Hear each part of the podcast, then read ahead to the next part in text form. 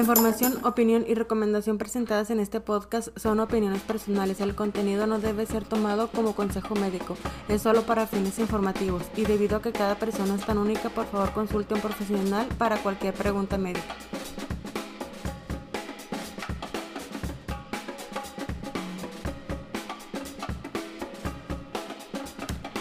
Hola, ¿qué tal chicos? Bienvenidos a este nuevo capítulo de Trastorno Límite de la Personalidad. Espero que se encuentren de lo mejor y que todas las cosas que les he dicho en capítulos anteriores les hayan servido para algo y que hayan aprendido un poco al mismo tiempo que yo voy aprendiendo. Estas últimas semanas han sido de retos, han sido de cosas nuevas. Imagino que para todos ha sido igual. Gracias por compartir sus historias conmigo, gracias por seguir compartiendo parte de su vida en mis páginas. En esta ocasión les voy a retomar un tema del que habíamos hablado en los primeros capítulos acerca del sexo en personas con trastorno límite de la personalidad. No sé si se acuerdan que les había comentado que, que nosotros presentamos un poquito más de dudas sobre nuestra orientación sexual. Somos más impulsivos, no en todos casos es igual, pero presentan tendencia a tener más parejas sexuales o tener una mentalidad más abierta sobre parejas esporádicas. Todo esto debido a que tenemos problemas para mantener nuestras relaciones amorosas comparado a la población general. Inclusive los profesionales que han hecho estudios acerca de esto creen que somos más sexuales que el resto de la gente. A pesar de que no todos somos iguales, ¿verdad? Y, se presenta diferente en cada persona. y es importante darse cuenta, chicos, que la promiscuidad es es en, en nivel moral o subjetivo o que se fue generando durante los años debido a la sociedad. Pero afortunadamente, chicos, las formas en las que nuestras relaciones se presentan no se rigen solamente por criterios únicos hay vínculos en los que se cimientan nuestras relaciones que pueden sustentarse tanto en afectivo como romántico y sexual. Y estas tres formas no tienen por qué caer en un único objeto de deseo. Por lo tanto, chicos, a la hora de analizar las prácticas sexuales de personas con un diagnóstico, es importante ser cuidadoso para no transmitir una idea errónea de que el sexo puede construir, constituir en algo patológico o en algún problema que se está generalizando debido al trastorno, a diferencia de las personas que no tienen un diagnóstico.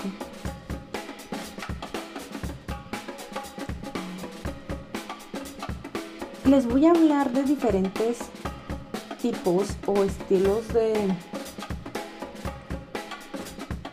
se podría decir, traumas que afectan a la mentalidad para una persona con TLP. Uno sería el estilo de apego inseguro, que ya les había hablado de él, que se, que se presenta cuando durante la infancia de un, de un niño hay ausencia de uno de ambos padres y tienen una crianza negligente o inconsistente. Perdón, o inconsistente. Este estilo de apego se, es desorganizado y evitativo y sería algo nuclear en este trastorno. Y es importante tener en cuenta, chicos, que este tipo de experiencias tempranas no significan que necesariamente una persona va a tener este trastorno. Pero podría derivar en que se utilice el sexo como un estabilizador emocional, como que una forma de, de compensar ese sentimiento de vacío que se tiene por haber tenido la ausencia de una persona en nuestras vidas cuando éramos pequeños y también como para reducir el miedo al abandono. Otra sería una identidad frágil. En diferentes estudios, chicos, se ha afirmado que las personas con TLP podemos presentar más dudas y distorsiones con respecto a la sexualidad podriendo involucrarnos con personas de mucho mismo sexo, que no siempre es estrictamente necesario, ¿verdad? Pero la fluidez o la flexibilidad de nuestra orientación sexual no deben de ser percibidos como un problema, como un aspecto malo de nuestra vida, sino que lo contrario, vivir la sexualidad en una forma menos centrada en lo que dicta la sociedad y en, lo que es, para el resto de las personas no significa algo negativo. El problema ya se presentaría si, si al vivir eso, o sea, al ser así, tenemos problemas de identidad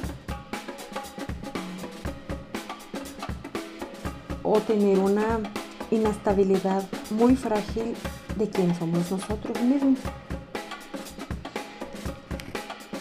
Como el, buscar una relación sexual no importando con quién para llenar ese vacío afectivo que tenemos o por no sentir ese miedo constante al abandono o a tener dependencia de otra persona.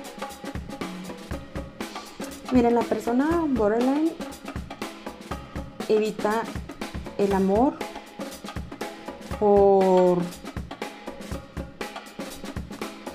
por miedo a todo lo que ya hemos dicho al sentirse abandonada, pero con constantes cambios en nuestra estabilidad emocional alternamos entre la dependencia excesiva y fuga afectiva, no sentir afecto hacia las personas. ¿Ok? Entonces, otra sería impulsividad. Si sé que se habrán dado cuenta que somos muy impulsivas, todas las personas que tenemos ese trastorno. Pero tendemos a aproximarnos al sexo con impulsividad, sin tener en cuenta las consecuencias que podrían presentarse teniendo prácticas sexuales en protección, más comunes cada vez, y especialmente esto cuando se presenta consumo de alcohol o alguna otra sustancia.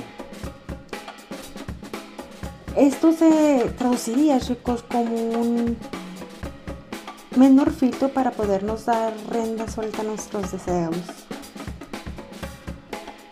En lo efectivo no pensamos en esos momentos, no, no nos podemos a pensar en la forma romántica porque somos es entregar toda nuestra atención y afecto de manera inmediata.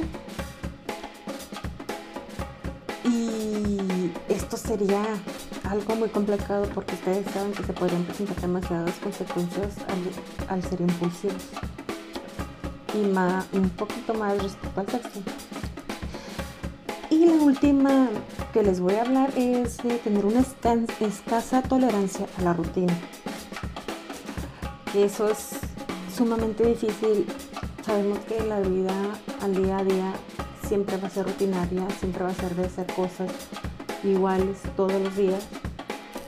Pero en el sexo para muchos es una forma de, bueno, para todos, ¿verdad? Es una forma de obtener placer, descanso y consuelo. O también, ¿por qué no? Huida de algún problema. Pero nosotros podemos ir un paso todavía más allá. Acostumbramos serias dificultades para tolerar las pequeñas frustraciones del día a día. Y el sexo podría cumplir con, con algo de rutina, con ah, actuar en el momento, y en el momento de una conexión con uno mismo o con el otro es una forma de llenar un vacío o de obtener atención o afecto. Se podría decir que muchas, aunque no todas, personas con TLP poseemos la suerte de un espíritu aventurero que nos va a llevar a embarcarnos en nuevas aventuras, a huir de relaciones caóticas y pasionales. Pero no siempre es bueno. Y los compañeros de personas sexuales o de personas con este tipo de diagnóstico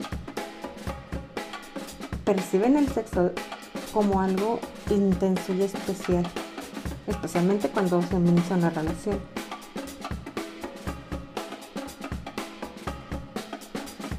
Y los profesionales, eh, según estudios que revisé, dicen que observan que los pacientes pueden llegar a sentirse incapaces para mantener relaciones estables o satisfactorias. Pero el TLP y sexualidad, chicos, no, no conjugan un obstáculo insalvable. Es cierto que tenemos relaciones afectivas eh, o interpersonales que acostumbramos a ser, muy intensas o turbulentas y muy inestables. Pero también podemos entregarnos con mucho amor y mucha pasión. Y el llevar una rutina no siempre es malo el llevar un tratamiento psicológico, ya sea con solo platicas con tu terapeuta o psicóloga, también con medicamento y muchas cosas que tú puedes hacer desde tu casa para mantener tu mente ocupada, todo eso te va a llevar a tener una, una relación afectiva más estable y también unas relaciones sexuales más estables de las que podrías estar teniendo ahorita. Porque con este apoyo psicológico puedes llegar a llevar una vida emocional más estable con la que mantendrías bajo un nivel eh, mejor todos tus impulsos donde tendrías una estabilidad de tu identidad más estable y con esto se disminuiría esa interferencia entre tus relaciones sexuales y tus relaciones efectivas.